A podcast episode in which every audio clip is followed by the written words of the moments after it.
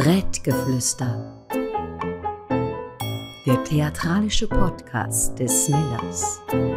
Mit Tiefgang und Weitblick.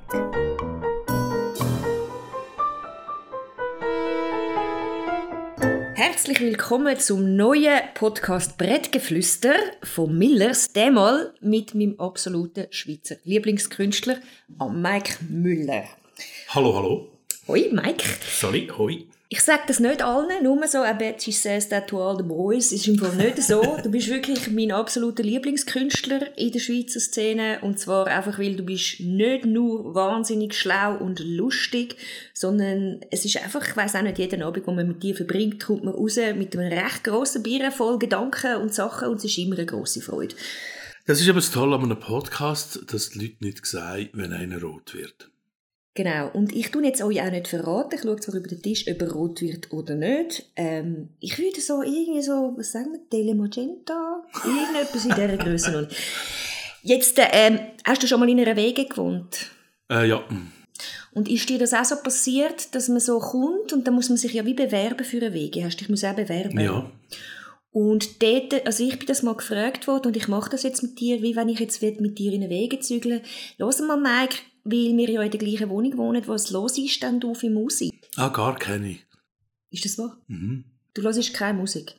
Nein, ich bin bei Musik total angewiesen auf meine Gäste oder meine Freundin, die Musik ablädt. Und ähm, das liebste Geschenk, das ich von meinem Bruder bekomme, der ja Popjournalist ist, und noch recht wichtig, wie ich finde, ist, wenn er mir CDs brennt. Und das ist inzwischen dermaßen old-fashioned, weil eigentlich müssten wir ja eine Playlist schicken, wenn schon. Ich habe nicht einmal Spotify, das, äh, das machen die Leute, die bei uns wohnen. Oder eben meine Freundin. Und mir kommt es auch nicht in den Sinn, Musik zu hören. Ich höre Musik im Auto. Das finde ich irrsinnig. Und äh, falls ich noch mal ein Auto kaufe, dann kaufe ich auch eins mit einer richtigen geilen Anlage. Weil ich finde nichts Tolleres als im Auto Musik hören. Aber daheim kann mir das nie in Sinn. Also du wärst idealer Wege Gespöndli in dem Sinn. Das, das ist jetzt ein Grund, wieso sie es gesagt haben, aber leider stimmt es eben. Und was mir so mega geblieben ist, wo wir so das erste Mal so ein bisschen miteinander geredet haben, als ich das Millers übernommen habe, hast du mir angerufen und gesagt, Hey Andrea, los mal. Ich bin ja jetzt, glaube ich, ein weißer alter Mann. Ähm, die Stadt, ich wollte ein Stück machen und irgendwie wollte niemand so recht mehr sich committen, weil es irgendwie, weil nicht passt und weil es nicht in die Gremie hineingeht und alles. Und dann haben wir total müssen zusammen lachen und eigentlich überlegt, dass das eine neue Randgruppe ist. Wie reagierst du darauf, wenn ich dir jetzt sage, hey Mike, du bist ein alter weißer Mann und du bist eine Randgruppe? Ähm, ja, es stimmt natürlich, dass ich ein alter weißer Mann bin. Was nicht stimmt, ist, dass ich mit meinem Beruf in grossen Machtpositionen war. Äh, der alte weiße Mann macht eigentlich nur Sinn, wenn er in Machtpositionen ist. Egal wie, wie was für einen höheren Status das jetzt hat oder nicht. Dass ich Randgruppe bin, glaube ich nicht. Oder ich glaube nach wie vor, dass die weißen alten Männer verdammt viel bestimmen in dieser Gesellschaft. Ähm, aber ich bin jetzt ja noch mehr als früher. Früher hatte ich wenigstens eine Sendung mit dem Victor und habe einen Sendungsinhalt bestimmen. Völlig eigenmächtig. Wir haben immer gesagt, wenn uns jemand reinredet, gehen wir aufs Tram. So und das Tram fährt viel. Also wir haben viele Gelegenheiten, jede Stunde ins Tram zu gehen. ständig davon Und äh, heute ist das jetzt ein bisschen anders, aber es ist auch so, dass man in der Komik natürlich ähm, halt einfach nicht die super geilen Jobs verteilt. Oder, sondern wenn man am Casino-Theater zum Beispiel zu Winterthur Zeug mischt, dann sind das nicht die grossen äh, Geldjobs oder so. Oder, das gibt's halt in der Komik nicht. Und darum gibt's das Gefäll oder der alte, weissmächtige Mann nicht. Aber nicht, weil wir bessere Typen sind sondern weil, wie im Film auch, oder im Film... Weil es den Hebel nicht gibt. Es gibt den Hebel nicht in der Schweiz, äh, wenn man einen Spielfilm macht oder eine Serie. Klar habe ich beim Bestatter einiges zu sagen gehabt, beim Kinofilm, wo jetzt Ende März kommt, noch viel mehr, weil ich Co-Produzent bin. Aber es sind so viele Leute integriert, oder? Auch Frauen. Es sind einfach andere ökonomische Verhältnisse als in den USA. Und darum gibt es beim Film, es hat sicher auch grusige Sachen gegeben im Film, da bin ich ganz sicher. Äh, beim Fernsehen ist mir halt leider nie etwas zu Ohren gekommen. Und wenn mir mal etwas zu Ohren gekommen ist, habe ich es auch gesagt. Ja, eben, ich höre halt so oft auch Zeiten so von den Frauen, die versuchen, so ein bisschen ins SRF in die Comedy-Szene zu kommen. Und das ist, glaube ich, im Moment noch ziemlich eine Hauruckübung, aber ich glaube, es ist eine Frage von der Zeit. Ja, aber, nicht nur, für, aber nicht nur für die Frauen, oder? Es ist einfach nicht auch nur eine Frauengeschichte, es ist eine Frau-Mann-Geschichte. Also, es sind natürlich nur Männer am Drücker bei SRF in der Comedy, das ist vielleicht ein Problem, aber es ist nicht das einzige Problem. Es gibt auch junge Männer, die nicht an Drücker kommen. Und Tatsache ist aber, was man schon muss sagen, dass SRF, also vor allem SRF 3, aber auch sonst, es gibt viel mehr äh, Nachwuchsförderung als vor 30, 40 Jahren, als ich angefangen habe. Viel mehr. Ich finde inzwischen sogar zu viel. Zu viel heisst, die Sachen werden konformer, sie werden äh, taillierter, sie, haben auch, sie sind auch ein bisschen ab der Stange, das ist schlecht. Finde ich. Ich finde es spannend, ist, wenn junge Leute kommen, die komplett etwas Eigenes auf dem Stapel reissen. Das finde ich interessant.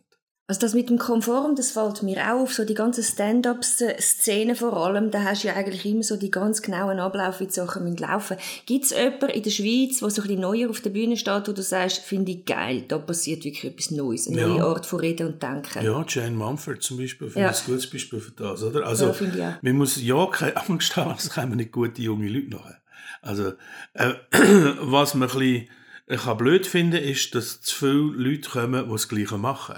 Und das ist ein eine Situation, die wir im Stand-up haben. Ich habe ja immer gedacht, so, jetzt mache ich dann mal ein Stand-up-Programm, weil ich halt die Form schon verdammt interessant finde, nur ein Mikrofon und ein Fläschchen Wasser und die Leute mitnehmen auf eine völlig mäde Fantasiereise. Das finde ich eine spannende Form. Aber man muss auch sehen, es ist eigentlich durch Netflix und die, die, die College-Tours in den USA ist es einfach übel geworden, dass dann alle versuchen, 70 Minuten zu machen. Aber früher ist Stand-up, das ist eine 15-Minutes-Routine gewesen. Und wir haben in drei, vier Clubs gespielt am Abend, oder? Und, ähm, ja, jetzt haben wir das ausgedehnt auf 70 Minuten und das ist einfach nicht bei allen gleich gut. Ja, Wenn man so, es gibt auch gute Dokumentationen mit dem Seinfeld auf, auf Netflix und da gibt es auch ein neues Programm vom Seinfeld, wo ich finde, mhm, ja, es ist dann auch, die Amerikaner haben auch das Problem, sie machen zu, es machen zu viele Leute das Gleiche. Und dann kommt als Europäer, wenn man die Amerikaner schaut, kommt noch dazu, dass die, äh, jeder, in jedem Alter, irgendwann kommt das Thema Sex. Mehr oder weniger zotig, oder? Die primitive Version ist, well, when I lay my penis on the shoulder of my wife. Und dann verrecken alle, oder? Und ich denke so, hey, was für ein pubertärer 55-jähriger Vollhonk bist denn du? Aber es reden alle über Sex. Und sie reden über Sex, weil es immer verboten war, Ja, logisch, offiziell, eh. oder? Und darum, ist- das ist ja Also darum, ist finde ich auch so die. Highschool-Serie so langweilig. Das Jesus so. Christ. Und das ist bei uns, und das ist aber bei den Amerikanern auch die Geschichte mit, mit äh, Frau, Mann, being married or not. Äh, ich weiß nicht, wie lange es das spannend ist. Äh, bin nicht so sicher. Und wenn jetzt eben junge Leute kommen und irgendwie so ein bisschen crazieres Zeug machen, wie nicht Jane Mumford oder auch andere, muss man sagen, dann finde ich das äh, ziemlich interessant. Ja, also ich finde auch, es hat ein paar, die mich extrem amüsieren und extrem verblüffen, auch weil sie wirklich Eier haben. Das kann man ja bei Frauen auch sagen, wir haben ja auch Eier. Noch viel mehr sogar. Eine Tonne. Also nein, mehr als eine Tonne. Also nicht im Gewicht, aber in Zahl. ähm, du sagst eben, du hast überlegt, mal Stand-up zu machen. Du hast ja so alles Mögliche, alle möglichen Formate bespielt. Im Moment liest du an Pipo sein Buch, du machst Erbsach und den Bestatter. Was machst du am liebsten oder ist es die Mischung, die es ausmacht? Es ist die Mischung. Also, also ich könnte jetzt zum Beispiel nicht das ganze Jahr drehen. Äh, da würde die Wände aufgehen. Das gibt's kann man ja gar nicht in der Schweiz. Oder in der Schweiz gibt es vielleicht etwa fünf Leute, die können, Schauspieler, Schauspielerinnen, die vom Drehen können leben Der Rest macht auch noch andere Jobs. Das ist eigentlich ein, Drehen in der Schweiz ist eine Nebenbeschäftigung. ne? Äh, Okay. Ökonomisch. Das muss man so sehen. Es gibt ganz, ganz wenige, die wirklich nur vom Drehen, also auf Kino. In Deutschland gibt es mehr. Aber nein, wette ich nicht, weil der Prozess immer zu kompliziert. es geht wahnsinnig lang, bis ein Stoff auf dem Tisch liegt. Also bin ich also sehr froh, wenn ich nebenan auch noch ein, zwei Stücke schreibe und probe und Touren plane. Und irgendwie andere Projekte aushacken, bis so ein Film endlich einmal gedreht wird und dann wird es heute relativ schnell geschnitten. Und im Moment schreibe ich äh, so verschiedene Trailers. Das ist der Vorteil, wenn man Co-Produzent ist und schnelle Wege hat, sagt man, okay, ich mache Specials für euch, ich mache es gratis, aber mache es selber.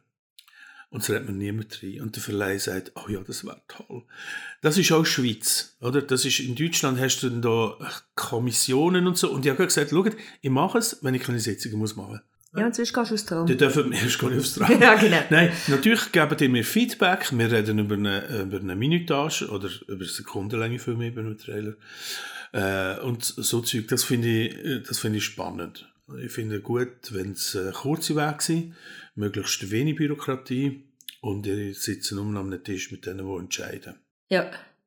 Und die Lesung vom Buch von Pippo, wie bist du zu dem gekommen? Ja, das ist eine Anfrage vom Verlag Kein und Aber, weil ich dem Verlag natürlich ein bisschen äh, verbunden bin, weil der Fichter ist ja dort im Verwaltungsrat und ich kenne natürlich auch den Peter Haag und so und ich finde es ein sehr toller Verlag.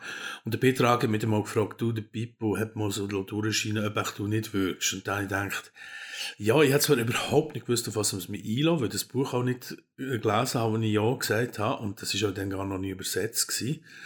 Und ähm, dann habe ich gefunden, ja, das ist jetzt wieder mal eine komplett andere Schiene. Ich bin ja nicht eigentlich der geborene Leser, muss ich sagen. Oder? Also ich finde, da gibt es... Äh, äh, Männer wie Frauen, die das viel, viel besser können. Das ist auch ein Beruf auf eine Art. Und das ist aber nicht mein Beruf. Ja, und ich finde es auch schwierig.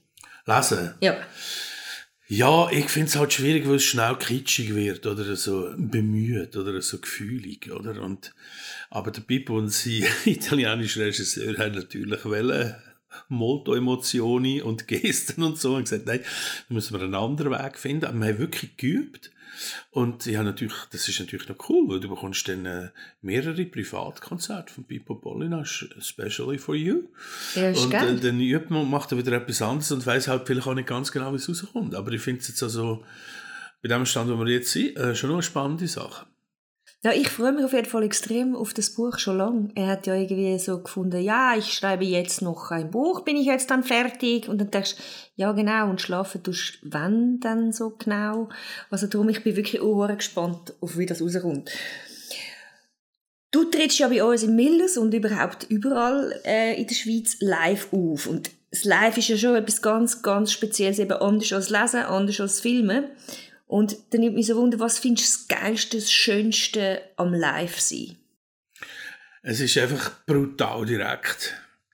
Äh, es ist aber auch ein bisschen unabwägbar direkt. Also es kann sein, dass du einen ganzen einen stillen Saal hast und die sind still, weil sie finden, äh, was macht er genau? Wieso spielt er so schnell? Wir kommen nicht nach. Es interessiert mich auch nicht so wahnsinnig. Der ist ja gar nicht so gut wie im Fernsehen oder so. Es kann sein, dass der Saal still ist, weil sie denken, wir wollen hören. Ja, es gibt Gehör das, es gibt's auch, Es dass gibt's auch, wirklich ja. keine Reaktion kommt und die Leute sind super geflasht und, und du dann hast Gefühl, was läuft. Applaus, oder? Ja. Stehen auf und du denkst, äh, danke, hätten wir das nicht schon ein bisschen vorher können signalisieren, Ah, sind so gut. Und das gehört aber auch zum Geschäft von Live dazu. Das heißt, es ist immer ein bisschen, es kann wirklich so recht spannend oszillieren, finde ich. Und es ist für mich immer ein Ritt. Es ist anstrengend. Ich bin verschwitzt nachher. Ich stehe am anderen Morgen auf, als hätte ich anderthalb Flaschen guten Wein gesoffen, aber ich spüre es. Und im Moment trinke ich ja gar keinen Alkohol im Januar.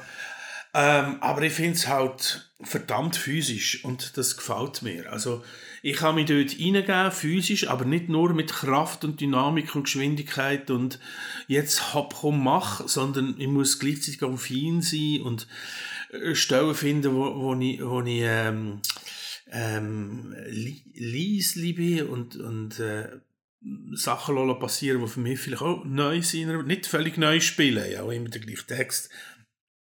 Aber es ist manchmal so ins Umdüsseln und manchmal muss man sich mitreißen von einem Strom und gleichzeitig muss man auch Herr von der eigenen Eitelkeit sein. Und sobald ich auf der Bühne denke, geiler Sieg. Jetzt mache ich, sage ich es noch länger und Leute, dann die ich Leute nur Freude. Ja, dann bist ja, das ist so. Dann feiert man sich selber ab. Die Leute zahlen nicht für einen, kurz zu schauen, der sich selber abfeiert und findet, äh, okay, vielleicht bin ich ein bisschen zu dick, aber ich bin ein geiler Schauspieler. Das, für das zahlt niemand einen roten Cent, oder? Oder Cent, muss man heute, früher haben wir eben Cent gesagt, einen roten Cent. Ein Song. Äh, äh, ein heller. Sondern die Leute wollen etwas sehen, wo überraschend und unmittelbar ist und schon dynamisch. Ich stehe aufs Vitale. Mir interessiert das Vitale. Auch von meinen Figuren. Äh, das, ein Zusammenbrechen oder ein Einbrechen kann man vital spielen. Das interessiert mich. Aber es muss auch für mich ein bisschen überraschend sein. Und wenn ich einfach äh, das Gefühl habe, das ist jetzt äh, ein easy Lauf, dann ist es halt leider nicht so eine tolle Vorstellung. Was ich ja ganz geil und überraschend finde, äh, das, wo du das vorher so beschrieben hast, und ich dachte, ja, es ist noch wirklich ein Tanz mit dem Publikum und in dem Stück, in der Erbsache, tanzest du ja auch auf der Bühne. Leider. ich finde es grossartig. Ja, ja. Also, schon gut. Ja, nein, nein, schon gut. Aber ich habe gedacht, ich erwähne es für die, die es schon mal gesehen haben und sich nicht mehr an die Tanzszene erinnern. Das ist wirklich schon die Tanzszene allein wert. Ja, das war natürlich nicht meine Idee, gewesen, gell? Das, also, das ist Aber Idee. du bist nicht aufs Tram? Nein, ich bin nicht aufs Tram. Nein, ich lasse mich schon aufs Zeug ein, oder? Aber es muss schon von Leuten kommen, wo ich das Gefühl habe, die haben etwas zu bieten.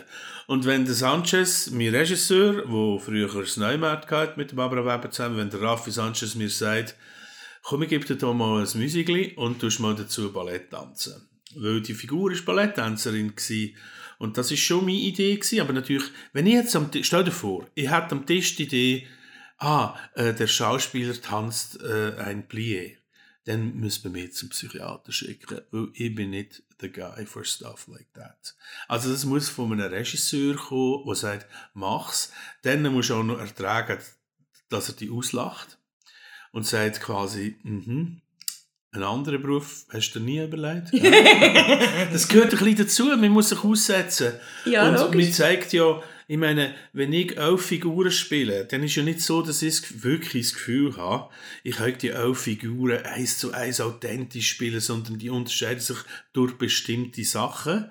Aber man sieht immer einen übergewichtigen 59-Jährigen, der die Figur spielt. Und das ist auch der Reiz, ihm von Figur zu Figur zu springen. Ich muss ich dir im Fall Figuren. ganz kurz widersprechen, weil das habe ich dir schon mal gesagt, das finde ich absolut crazy an dir, in diesem Stück, dass ich ja in der Erinnerung, wenn ich mich an den Abend erinnere, müsste ich die ganze Zeit einen 59-Jährigen oder damals einen 58- und einen 57-Jährigen gesehen haben auf dieser Bühne und ich sage den Leuten immer, ich könnte schwören, es hat noch andere Leute auf dieser Bühne gehabt und es geht im Fall nicht nur mir so. Das ist wirklich crazy, du kriegst das her. Sicher nicht in dem Moment, wo ich dort sitze, sehe ich dich als 20-jährige anorektische Balletttänzerin. Aber in meiner Erinnerung ist es wirklich so, mein Hirn ist bevölkert in der Erinnerung mit verschiedenen Figuren, die anders aussehen. Und das finde ich eben wirklich abartig geil. Ja, das, das freut mich natürlich, wenn der Effekt entsteht, oder? Aber was ich mache, ist ein bisschen eigentlich, ich stelle, ich stelle ein Buffet bereit, oder? Und da kann man sich bedienen.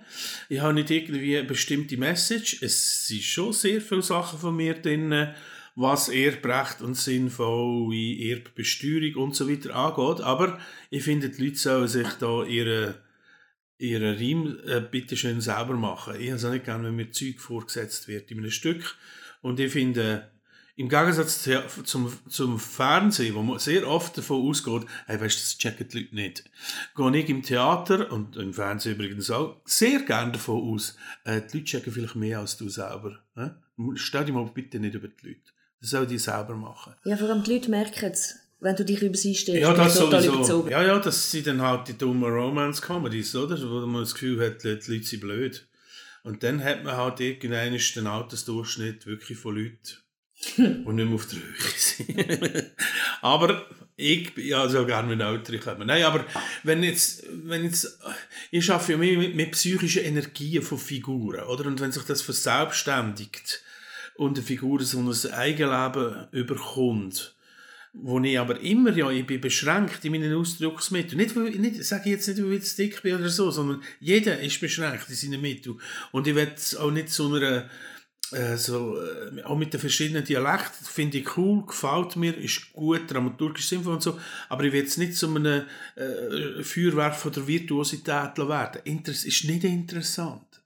Virtuosität ist, ist nur ein Mittel zum Zweck. Das will ich sagen, aber du hast eine Geschichte, die du erzählst. Um das geht es ja. Eine Geschichte, ja. Hm. Und jetzt kommen wir natürlich noch zu der Kehrseite. Was findest du das Blödste daran, am auf der Bühne stehen? Es gibt ja auch durchaus doofe Seiten dran. Ja, wenn du krank bist. Mhm.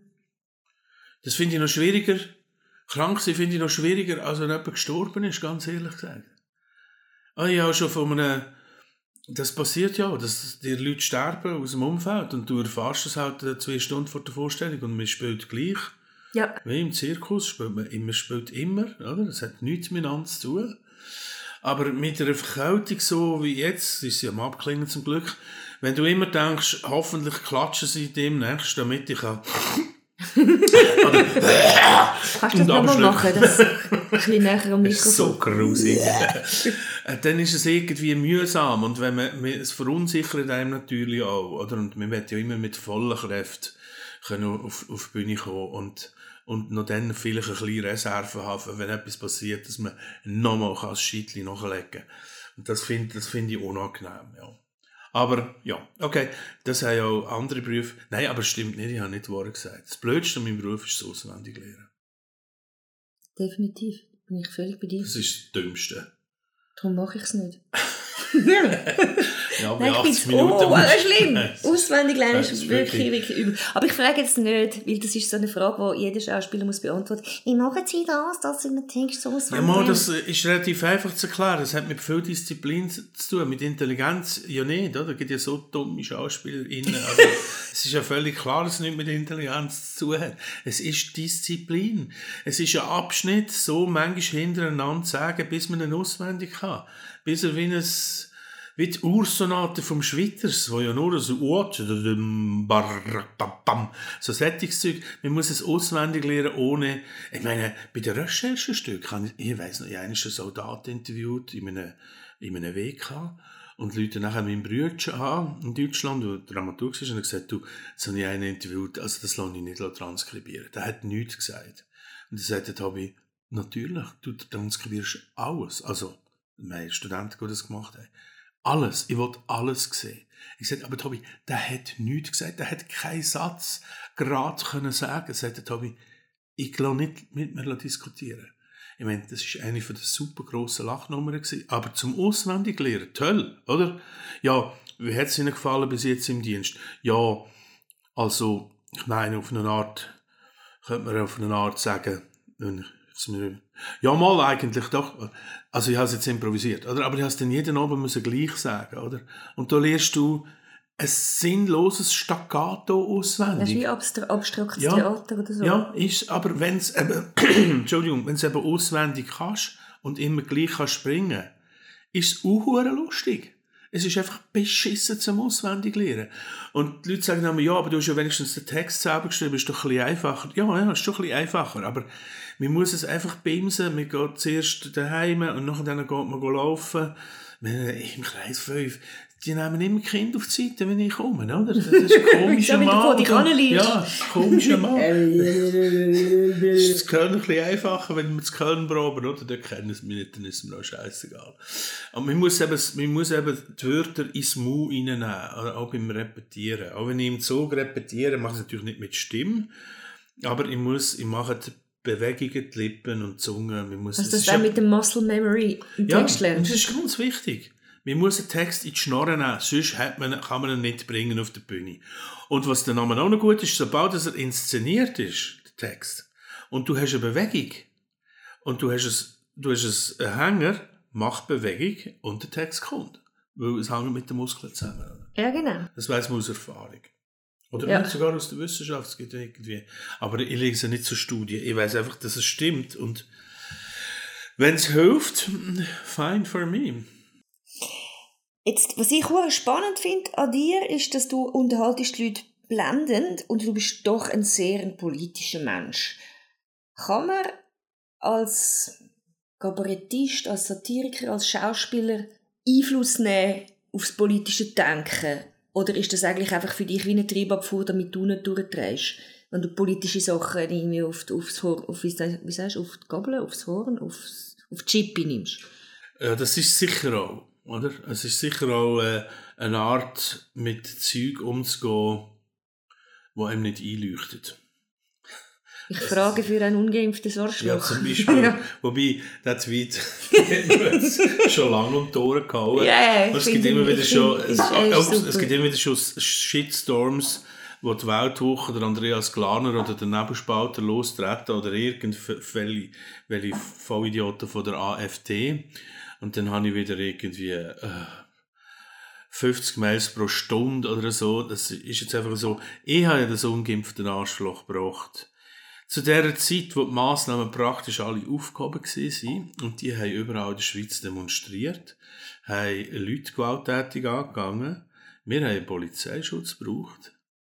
Eines ist die Polizei gesagt, schließen die Hütte bitte gut ab von dem Theater sie sind vorher ausgestanden und haben den Tod von einem von uns gefordert. Und dort habe ich den Tweet gebracht. Und dort habe ich die Schnauze schon voll gehabt von diesen Leuten, die irgendwelche unwissenschaftliche Begründungen bringen und das Gefühl haben, sie seien die Einzigen, die gerade zeichnen ich, ich habe tatsächlich nie virologische Begründungen gebracht. Ich habe einfach immer gefunden, wenn sich mehr Leute würden, die impfen, impfen wäre es schneller vorbei.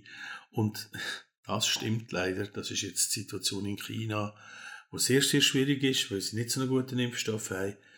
Und das mit der Übertragung und all dem Zeug, zu dem habe ich mich gar nie, mit der Ansteckungsraten und so, zu dem Zeug habe ich mich gar nie wirklich gross geäußert. Ich habe einfach immer gefunden, die Argumentationslage der Querdenker ist verdammt dünn. Und jetzt eben so zurück so in die allgemeine Sphäre, eben politisch. Hast du das Gefühl, das ist wichtig, es ist ja vor allem so während Corona ist es immer wieder gekommen, die Kultur ist wichtig für die Demokratie. Ja. Das bedingt ja wieso quasi, dass auch das, was man auf der Bühne sagt, das, was man in Büchern schreibt, dass das tatsächlich einen Einfluss hat auf das Denken der Menschen. Glaubst du an das? Ich weiß es nicht. Ich glaube, äh, also Literatur, Theater, Musik, überhaupt Unterhaltungsformen, kann mehr oder weniger zu einer politischen Diskussion oder zu gesellschaftspolitischen Umwälzungen, Veränderungen, Ansichten, Ärgernis sind ein Teil von, einem ganzen Prozess. Aber man muss auch ganz klar sagen, das haben wir im ersten Lockdown gesehen, es geht zeitweise auch ohne. Ja? Ich bin natürlich ein kompletter Gegner von denen, die sagen, äh, Kultur ist es, was hat das geheißen? Nicht Grund, systemrelevant. Äh, nein, hat man jetzt gesehen, ist es eben nicht. systemrelevant. Es kommt darauf an, was du in der Kultur laufen lässt, wenn du den Leuten Netflix wegnimmst und sie total ja, durchdrehen und nicht alles abschlagen, ja, dann ist es schon systemrelevant. Aber, eh. Nein, systemrelevant waren äh, Tipps und Spitäler, Polizei, Feuerwehr, Lebensmittelversorgung. Das ist systemrelevant. Und dass jemand vielleicht zu den Gofen schaut und zu den Jugendlichen und dort hat unsere Gesellschaft ein paar Fehler gemacht. Ja, vor allem bei der psychologischen Betreuung genau. der Kiddies. Ähm, Definitiv. Ähm, und äh, da sind äh, verdammt viele Fälle passiert. Es, heute ist ein Artikel in den Tamedia-Blättern über Impfgeschädigte, was auch Ja, genau, so hört und, uns endlich zu oder ja, nimmt uns endlich ernst. Die Leute sollen gefälligst ernst nehmen. Wir sollen man muss ein Register machen, das ist wie bei Long-Covid. Man muss sich über wissenschaftlich überlegen, wie kann man das behandeln, wie kann man es behindern, äh, verhindern, Entschuldigung. Und ähm, wie kann man diesen Leuten helfen? Oder? Man muss einfach nicht die Augen verschließen von dem Ganzen. Aber was jetzt da Kultur oder politische Diskussionen wirklich bewirken, ich weiß es nicht. Ich glaube, wir sind ein Teil von einer Auseinandersetzung, die zu einer freien Gesellschaft gehört, was in einer Diktatur nicht gibt, auch wenn das immer wieder behauptet worden ist, wir sind in einer Diktatur. Komischerweise stellen sich die Leute jetzt dann schon gleich wieder der Wahlen in einer Diktatur. Das ist ja recht verlogene Sache im Prinzip. Bis Zeit, weißt Ja, ja. Mhm. Ciao zusammen. Nein, dort finde ich wirklich, äh, hört doch auf. Aber was es genau heisst, ob man wen kann beeinflussen kann. Ich finde es interessant, dass es eine Auseinandersetzung ist. Und ich streite mich auf Twitter natürlich auch mit FDPler und SVPler. Es hat natürlich interessante Leute dabei. Es ist auch nicht so, dass man in Social Media sich nur in einer bestimmten Bubble bewegt. Ich wollte sagen, weil das ist, das ja, ist total, ähm, das, das ist eine totale Fehlhaltung, weil dann änderst du ja gar nichts. Du musst dir nur immer selber auf die Schulter klopfen. Ja, das, das ist mal das eine, aber das ist auch nicht die Realität. Oder? Also eine neueste Studie hat gezeigt, dass mit einer Bubble-Theorie, das, das stimmt für gewisse Telegram-Kanäle, oder? wo sie unter sich bleiben. Das ist immer sektenartige. Das ist natürlich heikel. Und das hat man auch gesehen, Corinna, wenn die Leute zu viel unter sich bleiben. Und, äh, sorry, ich bin schon hart in der Auseinandersetzung auf Twitter, oder? Aber wenn man sieht, ich meine, hey, was ich an Gewalt und Todesdrohungen bekomme in dieser Zeit und Beschimpfungen, äh, täglich zehn, hundertfach, muss man sagen, die sind in einer Bubble abgesunken. Oder? Die haben keinen Kontakt mehr aus, mit außen mehr.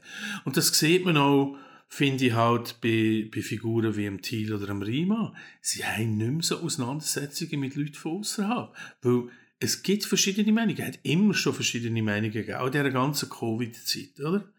Aber wenn man natürlich nur noch spözt und irgendwie unter sich bleibt und Verschwörungstheorien wälzt, ja, das ist dann eben keine Auseinandersetzung mehr, wo in der Demokratie cool ist und interessant. Aber dass man sich etwa die mal an fährt, sorry, finde ich normal. Absolut. Ich mache jetzt einen riesen Gump. Und zwar einfach, weil ich finde, du bist einer der begnadetsten Anekdotenerzähler, die ich kenne. Oh Gott. Und die, die Anekdote habe ich so hohe Freude daran, dass ich einfach die Welt in diesem Podcast habe. Und zwar hast du mir mal erklärt, den Unterschied zwischen einem Hund und einer Katze, wenn man einen Film dreht. Um jetzt mal komplett weg von der Politik gehen, aber das ist mir so geblieben und es begleitet mich und ich hoffe, es tut die Leute ein bisschen erheitern. Also ich erzähle ja, ich, ich, ich weigere mich ja immer Anekdoten zu erzählen. Es ist eine furchtbare Schauspielerkrankheit. Und es gibt ja Schauspieler, die in der Kantine viel besser sind als auf der Bühne. Und ich will natürlich nicht, dass mir das passiert. Aber ganz ehrlich gesagt, ich weiß nicht einmal mehr, was ich beschrieben habe im Hund. Habe ich also, den Hund von einer Maskenbildnerin beschrieben? Ja, genau. Das ist allerdings, das ist so ein älterer Hund, ein neunjähriger, so ein mittelgroße, so ein Terrier und alles drin. Und der war setterprobt. Gewesen. Ganz ein lieber Hund, der ist auch den ganzen Tag in der Maske gelegen, aber vom fünf Jahren hat sie ihn anschiessen. Völlig zu Recht, oder? Also, der Hund hatte noch eine hohe gute Intuition gehabt, und dann ist er aus der Maske abgeschlichen, ist ans Set gekommen, hat gewinselt, zum seinem Frau zu sagen, du, äh, werden wir nicht langsam heim? Wir haben immer alle gelacht, weil wir gesagt haben, ja, der Hund hat recht wir werden alle heim. Wir haben vor 10 Stunden arbeiten, ist gut jetzt. Aber sobald es drinnen, und er hat in Kommando, kann er nicht gut gehört haben, der Kommando ist schon immer äh, Ton, ähm, Kamera, und dann geht die Kamera auf Klappe und zieht ihn zurück, zieht die Schärfe auf äh, dort, wo sie sein und dann sagt der Kameramann Set, und dann sagt der Regisseur Action oder bitte. Und bitte. Und dann ist Ruhe, oder? Und immer wenn es ruhig geworden ist, ist der Hund draussen, der gewinselt hat und gekratzt, ist, wenn es ruhig geworden ist, ist der Hund abgehockt. Er gewusst, jetzt muss ich ruhig sein. Und dann ist immer, wenn dreht wird, ist er viel ruhiger, als wenn geschafft wird sonst, oder? Und dann, äh, Cut, und dann gehen alle Abteilungen wieder auf den Mech und der Hund geht wieder auf den Winseln. Das ist der Hund, oder? Er wird gefallen. Und Katz, die Katze haben wir mal gehabt, das ist da, in der Flugschneise hinten irgendwie, wie heisst das da oben? Nein, ist ja wurscht. Haben wir eingerichtet vor einem super schönen Einfamilienhaus. Und wir, sind, äh, wir haben schon gesehen, es gehört eine Katze zu dem Haus. Aber die ist so, wir haben die gestreichelt und so, und easy. Und wir wollen noch verdrehen und sie steht einfach Eisbild und fährt sich verschlecken. die hätte nicht können wissen, dass wir drehen. Oder vielleicht hat sie es eben gewusst. Und dann haben wir das Büsse gestreichelt und dann, wenn es ums Haus herumdreht, oder? Haben es wieder eingerichtet, alle parat, oder? Okay. Kameraton, Set, Action, Katz kommt, sitzt ab und schlägt. Und das, das habe ich auch schon bei Landschaftstheater gemerkt, wir haben so eine riesen hohe Aktion gehabt. in Lenzburg, hinten, hinten beim äh, Himmelsleiter, wie heisst das, hinten am Schloss. mit ganz vielen Statisten und Schauspielern und Zeug. Und so eine Schlacht nachgestellt und dann kommt das Büssi sitzt mit in dem Getümmel, wo es laut ist. Es ist kein Ort für eine Katze. Sie hat einfach gemerkt, das ist, glaube ich, noch ein geiler Fokus da. Sitzt das Büssi ab und fährt sich verschlecken. Was machen die Leute? Sie schauen nur noch auf die Katze. Ich, ich hätte können am Boden schießen dort, das hat niemand gesehen. Aber ist so geil. Ich finde, es sind so zwei Typologien von Menschen aufeinander. Der eine merkt, okay, es geht, es geht nicht um mich, ich habe jetzt schnell die Schnur, ich komme dann nachher nochmal und sage, was ich brauche. Und der andere, geil, alle schauen, my 15 Minutes of Fame. Und darum irgendwie, danke vielmals, hast du mir trotzdem erzählt. Nein, und Katzen natürlich, Katzen dann auch noch, wie cool, dass sie sich dann bewegen, oder in so einem Moment. So, ey, ich sehe euch im Fall nicht, aber ich glaube dir mehr. Und das strahlt der Katze aus, oder? Das ist natürlich, es muss sich nach jede, jede Schauspielerin muss sich das abschauen. So bewegt man sich. So machst du Kollegen fertig, oder? Indem du wie Böse bist. Sorry, es ist die Aufgabe auf der Bühne, die anderen zu verdrängen. Die anderen können zurück, zurückdrängen, oder? Aber eigentlich, im, im Französischen oder die Rumänen, die sagen nicht, äh, toi, toi, toi, mach's gut, oder? Auch die Alten, so, wir haben in Deutschland so einen alten Maskenbildner gehabt und vor der Premiere kommt er zu mir und er hat vor allem einen Schauspieler, den ich viel mit ihm später kennt, und nimmt mich am Kragen und sagt, jetzt machst du den Arango zur Schnecke. und ich habe gedacht, hey, was soll die Aggressivität? Aber es braucht auch eine gewisse Aggressivität, oder? Die Rumänen sagen, äh, also die Franzosen sagen ja trois fois mehr. Ja, genau. Und die Italos auch. Und die Italos auch und die Rumänen geben einander auch einen Schutti-Arsch, oder? Und sind aggressiv. und sind nicht, äh, ach komm, wir haben es gut miteinander jetzt. Nein, wir haben es nicht gut miteinander. Wir machen ein fucking das Leben schwer da draussen.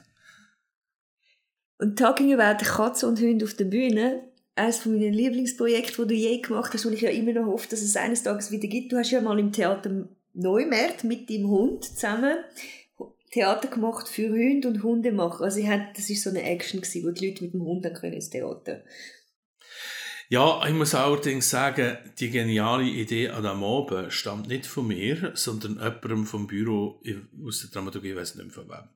Also ich habe schon die Idee gehabt, ich mache Hunde oben mit meinem Hund, eher einen schwierigen Terrier, und lade Hundebesitzer ein und dann sagt jemand vom Büro oben, am geilsten wäre eigentlich, wenn die Leute könnten ihre Hunde mitnehmen Und das haben wir dann auch gemacht. Und natürlich hat die Vorstellung schon eine halbe Stunde vorher angefangen, weil, ich meine, im Foyer kannst du dir vorstellen, irgendwie 80 Leute mit äh, irgendwie 30 Hunden oder so, oder noch mehr Hunde, und die sind dann alle reingekommen, und die Show hat, ist auch nicht, hat auch nicht können länger gehen als 60 Minuten, weil was machen Hunde, wenn sie liegen? Furzen. das ist eine bestialische Gestalt, dem Theater. und nachher dann am ersten Abend, also die Öben waren sehr unterschiedlich gut. Gewesen. Zwei sind wir auch abverreckt. Drei sind gut gewesen, zwei wirklich nicht. Und dann am ersten Abend, oder, habe ich gesagt, gut, das wär's gewesen von der Lupus Hundeschau mit Mike Müller. Die Leute haben geklatscht und die Hunde sind durchgedreht, oder? Weil ein Hund hat noch nie, ist noch nie in einer klatschenden Menge gewesen. Das ist, Hunde sind nie dabei, wenn man klatscht. Und das ist natürlich dann gerade Gelegenheit gewesen, bei der zweiten Show zu sagen, okay, schauen Sie, jetzt kommt, würdet ihr normalerweise applaudieren, aber das äh, macht unsere Hunde wahnsinnig, darum machen wir das nicht. Nein, auch nicht wie die, die, die Hörbehinderten, ja die, die, mit dem Winken. Gesagt, jetzt äh, stehen ihr einfach ganz easy auf, leise, der läuft raus, als wäre nichts und die Hunde denken, ah, cool, jetzt kann ich sagen. Und, und du machst alle so, drauf. Ja, die haben alle so verständnisvoll geknickt.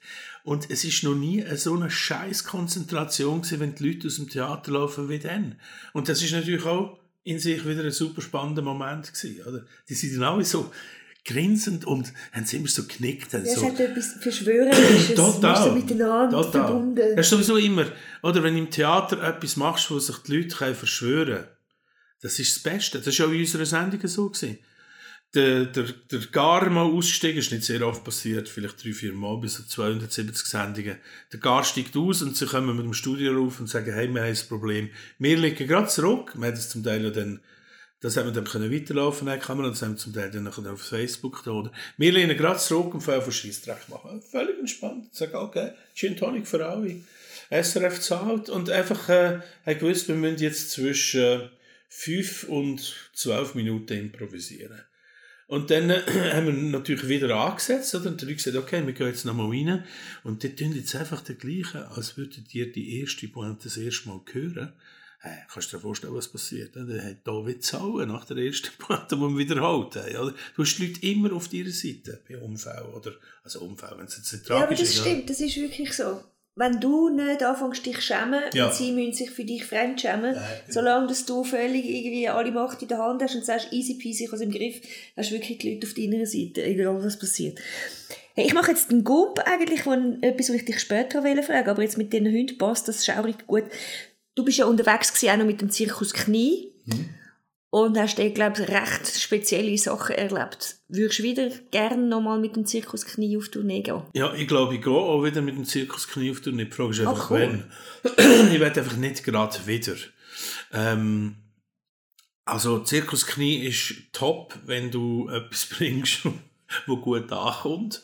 Und sonst kann der Zirkus auch sehr brutal sein. Das haben ja auch schon Kollegen erlebt. Also, du, und du bekommst, du bist völlig allein, oder? Also, das Knie schaut dir zu bei der Probe, es, es sagt niemand etwas. Also weder gut noch schlecht, Nein. es wird einfach nach der, nach der ersten Vorstellung, ich habe es immer gewusst. und dann hast du aber also wirklich Zeit vom Leben im Zirkus, weil du spielst zwar sehr viele Shows, aber im Unterschied zum Touren sonst bist du immer im gleichen Zelt. Du bist nicht jedes, hast nicht jeden Abend eine andere Physik, wo du den musst daran gewöhnen Oder du hast nicht neue Veranstalter. Oder? Darum ist es also, darum haben wir vielleicht auch das Verhältnis, das wir haben, weil ich bin viel bei euch, man kennt sich, man kommt rein, macht einen dummen Spruch. Weißt du, es ist viel einfacher zum Spielen. Und im Zirkus hast du das immer. Und du hast immer musikalische Cues, oder? Du hörst, oh, jetzt kommen die krassen Bass. Das heisst, dass die Russen, die jetzt auf den Stuhl behindert sind mit einem dreifach Opus-Auto, was du nicht siehst, aber hörst, jetzt müssen wir uns anziehen in, in die äh, Kostüme und so. Und das Einzige, was du wissen ist, wenn du hinten raussäckelst und wenn du Zeit hast, dort deine Garderobe links oder rechts. Das musst du merken, sonst nicht. Und du kannst nach der Vorstellung, ich habe immer Besuch gehabt, überall gesagt, können wir mich doch besuchen im Zirkus, Apero beim, äh, beim Wohnwagen. Also ich habe natürlich nichts getrunken, das ist klar, vor der Vorstellung trinkt man nicht, Ja, ich. suboptimal. Und wenn du nach der Vorstellung Lust hast, Leute zu treffen und eins zu schnappen, dann hat es äh, ein riesen Vorzelt, das du kannst. Und wenn du findest, hm, nein, heute nicht, dann bist du in höchstens drei Minuten daheim. Ist geil, oder? Und kannst dort noch Fernsehen schauen, lesen, eins schnappen, kannst auch noch kochen, wenn du willst, whatever. Und im Winter ist es ein bisschen weniger lustig als im Sommer. Und ich meine, ich konnte, ich bin etwa zwei Monate jeden Tag auf Rappi schnell in einer Reitstunde. Wo, was gibt's Geileres als auf einem Zirkuspferd, sagen sie ja, aber mit auf Ross sagen, als auf einem Zirkusross, wo der die Schuhe von Freddy Knie ist, lernen zu reiten. Oder? Das ist ja, meine, hallo? Natürlich ein super trainiertes äh, Ross gewesen, oder? Der Campo, also ich weiss jetzt leider draussen nicht mehr so einen, einen breiten ähm, Hengst, den man eigentlich braucht im Wald, zum Rücken, zum Bäumrücken oder in den in den Weinbergen. Ist das so ein Hafliger oder was? Nein, er ist eigentlich grösser, aber er ist eigentlich noch, auch noch breiter. Oder? Die brauchen sie eigentlich zum ähm, Kunststück machen drauf und drauf raufgumpen und runtergumpen und so. Also, ein Ross, das natürlich auch wir müssen können tragen, logischerweise. Und das ist, ich habe das Ross geliebt, oder? Ich bin, ja, auch, das war ja vor der Pause gewesen, und dann mit, mit dem äh, Mohammed haben wir das Ross zurückgebracht. Manchmal im Sommer hast du es nach der Show noch auf die Weide rausgeschickt, oder? Haben es abgesattelt. Dann hat er seine Guten bekommen, weil er gut geschafft hat. Und nachdem hast du ihn genommen und gesagt, komm, kommt er mit dir und sagst, komm, säck, haus ab. Das säckelt auf die Weide raus. Das macht ihn nur zwei, drei Minuten. und nachher dann natürlich ein bisschen grasen und rumstehen. So. Aber es ist natürlich auch, ja, und dann ist man noch mit anderen Artisten zusammen und ist ein völlig anderes Leben. Das ist interessant, mal ein bisschen anders. Und wenn du im Zirkus schlafst, gehörst du dazu. Aber du musst dort schlafen. Und eigentlich ist es ja wie eine Familie. Ist ja im wahrsten Sinn vom Wort, ist es eine Familie. Und was hast du für ein Verhältnis zum Thema Familie? Du, hast ja, du schaffst ja zum Teil mit deinem Bruder zusammen, der wohnt aber weit weg. Das ist ja wahrscheinlich auch nicht immer nur ein easy Verhältnis. Äh, nein, ist nicht immer easy. Das ist noch schwierig zu sagen, was ich für ein Verhältnis habe. So eine Familie hat, glaube ich, viel auch mit der Schicht zu tun, wo man herkommt. Aber wahrscheinlich nicht nur. Ja, im, im, also so wie wir leben jetzt eben, mit dem Milieu, mit der Herkunft, ähm, ist es natürlich auch nicht so schwierig, herzlich und trotzdem distanziert zu der Familie zu sein, weil du musst kein Geschäft übernehmen. Die Familie hat immer auch ökonomische, ich meine immer auch, da hat es mit äh, Psychologie und Dominanz und Unterwerfung, das auch. Aber es ist einfach ein bisschen einfacher, wenn du nicht musst eine Bude übernehmen musst, sondern wenn du etwas komplett anderes kannst machen als deine Eltern. Und du jetzt in unserer Generation geboren in so einem Pillenknick kommen, wenn du eigentlich kannst machen, was du willst in deinem Leben. Es hat immer ein bisschen Jobs gegeben, es ist immer ein bisschen abgegangen. Das ist jetzt heute leider ein bisschen anders. Das ist ein eine neue Zeit, wo viele unsere Eltern noch nicht so verstehen. Aber im Zirkus hast du Generationen, die zusammen arbeiten. Ganz eng, jeden Tag, vom Morgen bis zu oben zusammen essen, schlafen, arbeiten und dann vielleicht auch plötzlich wieder zwei Jahre nicht mehr. Oder drei Jahre nicht mehr weil die Truppe geht auf China und dann kommen dort halt die Eltern nicht mit oder so. Also Zirkus ist schon recht ein Herzleben. Und hast du dort überhaupt einen Stich, so als Außenstehender, irgendeiner Form ein Teil zu von dieser Familie? Ja, wenn du immer, äh, wenn du immer vorbeigehst, weil die Familie geht nicht, die Familie geht nicht gerne aus dem Zirkus raus. Also du musst dort her. Du gehst dorthin. Der einzige ist, ist der Davis, der italienische Klon, mit dem habe ich ja sonst Kontakt und seiner Frau. Aber ähm, sonst beim Zirkus, du musst gehen. Und am Anfang, wo wir dort äh, probt haben, haben, haben äh, irgendwann haben wir ja auch Wohnwagen bekommen, oder? Und äh, mein Wohnwagen war immer neben der Schule, gewesen, aus logistischen Gründen. Ich habe das nicht wählen oder so, ist einfach so gewesen. Dass ich mir immer gekommen, hast du da, äh, Kind, hast du da geschlafen? Du hast nicht da geschlafen, gell? Ja. Heim, oder? Von Frappi, beim Proben. Irgendwann stand ich da geschlafen und dann kommen sie gerade, oh, können wir hier schauen, bitte? Und dann gesagt, ja, die Schuhe abziehen. Ja, sicher, was meinst du? Weil im Zirkus kennen sie ihre Schuhe immer ab. Und dann hast du irgendwie fünf Kinder, die auf deinem Nest tanzen, oder? Und schauen, wie gut dass das gefedert ist und den Wohnwagen inspizieren. und dann, wenn ein paar Mal dort geschlafen hast, dann kommen dann die Eltern von den Kindern. Du hast da geschlafen, gell? Ja. Was ist das Thema? Ah. Ja, findet mir super. Weil der Freddy hat mir am Anfang auch gesagt, du kannst auch ins Hotel, wenn du willst. Gell? Dann habe ich gesagt, ja, der reisst mir den Grind ab daheim. Und gesagt, ja, äh, werden wir dann noch sehen. Und äh, Nina haben sie so zur, äh, zur Kenntnis genommen am Anfang und dann hat sie mal gesagt, du, die reden glaube ich nicht mit mir. Und gesagt, schau, du musst dreimal hier schlafen. Sonst gehörst du nicht dazu. Und kaum hat sie drei Monate, ah, sie schläft auch im Zirkus. Ich gesagt, ja, wo, wo ist eigentlich das Problem? Ja, viele Leute haben nicht gerne Zirkus. Oh, crazy. Er hat gesagt, ja, aber wir ist schon, sonst wären wir doch nicht da. Aha, ja, das haben wir nicht gewusst. Und das ist immer so ein bisschen innen aussen, oder? Und sobald du eben dort schlafst, oder ähm, sie ist dann nochmal in die Schule gegangen, oder irgendwie so, dann äh, bist du plötzlich, dann bist du part of the family, oder?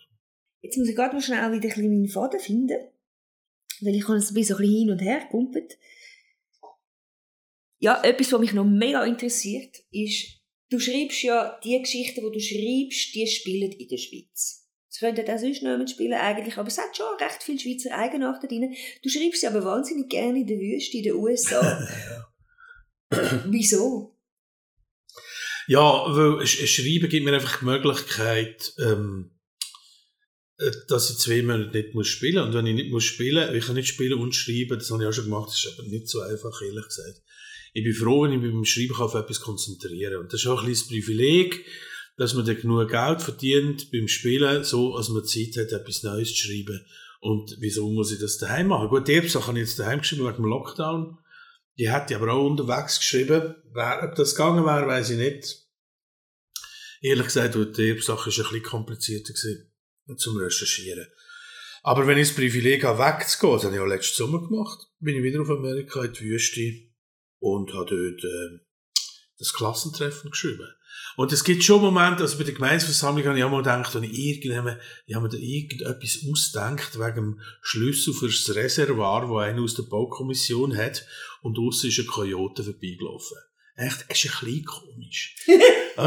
ja. Aber ähm, es ist eben noch nicht komisch, weil man kann sich, die Wüste ist halt gut, weil es so etwas anderes ist, als das, was wir haben. Es hat unglaublich viel Licht, es hat Licht zum Versauen. Und im Winter ist die Wüste ein bisschen besser, weil man kann laufen kann. Und jetzt im Sommer, gegen Schluss, habe ich nur noch laufen, wenn ich um 10 Uhr wieder beim Auto war. Dann war es zu gefährlich, weil es einfach zu heiß war. Und weil es auch niemand bekannt in dem Joshua Tree National Park, der wunderschön ist.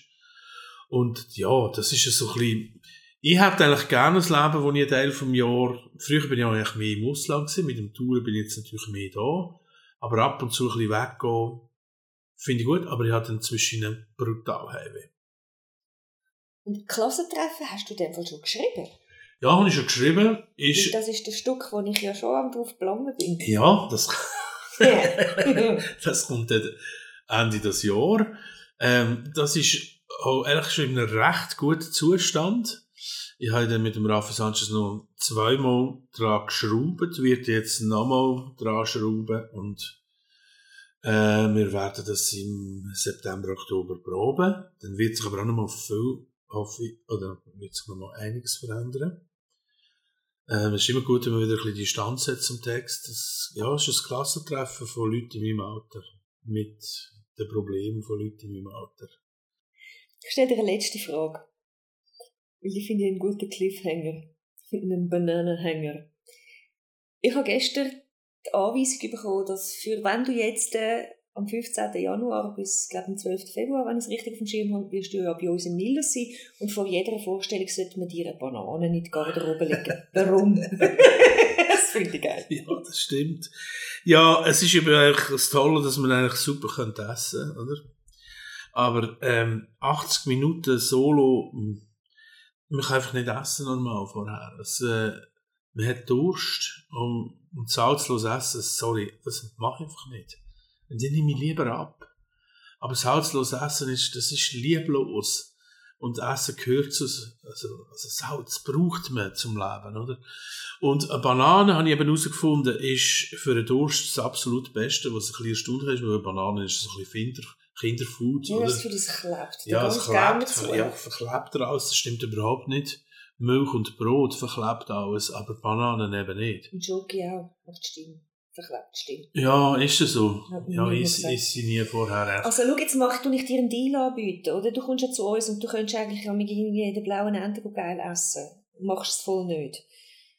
Jetzt machen wir es doch einfach so, für jede Banane, die du isst und nicht in die blauen Enten gehst, ich, ich schaue einfach, dass du nachher Gutschein hast und dann kannst du nachher, wenn du nicht spielst, eh gut gut essen. Super, dann gehe ich einmal wirklich gut ja, essen. und zwar es das ist, zweite gehen oder das dritte Sehr gehen, gerne. das Es ist- richtig gut gehen. es ist wirklich eine gute Beiz und sie sind auch verdammt nett, wenn man kommt und sie haben immer Verständnis. Ah, du hast Vorstellung, komm, dann geben komm, dann wir es alles- doch so, Ja, das ist dann- gut. Das ist Nach der Banane kommt die Ente. Aber es geht nicht nur um den Durst bei der Banane, sondern es geht auch um die Qualität vom Speichel und das ist jetzt ein bisschen grusig, aber wenn man nach 30 Minuten auf der Bühne merkt, der Speichel ist eher so ein bisschen schaumig und so ein eine schwerfällige Masse in dieser Schnurren drin, wo es schnell können hin und her schletzen, dann ist eine Banane das Beste, weil man hat eine super Speichelqualität und ja, das müssen ja die Zuschauer nicht wissen, aber es ist nur... Und wo hast du die Aktie bei dieser Bananenplantage?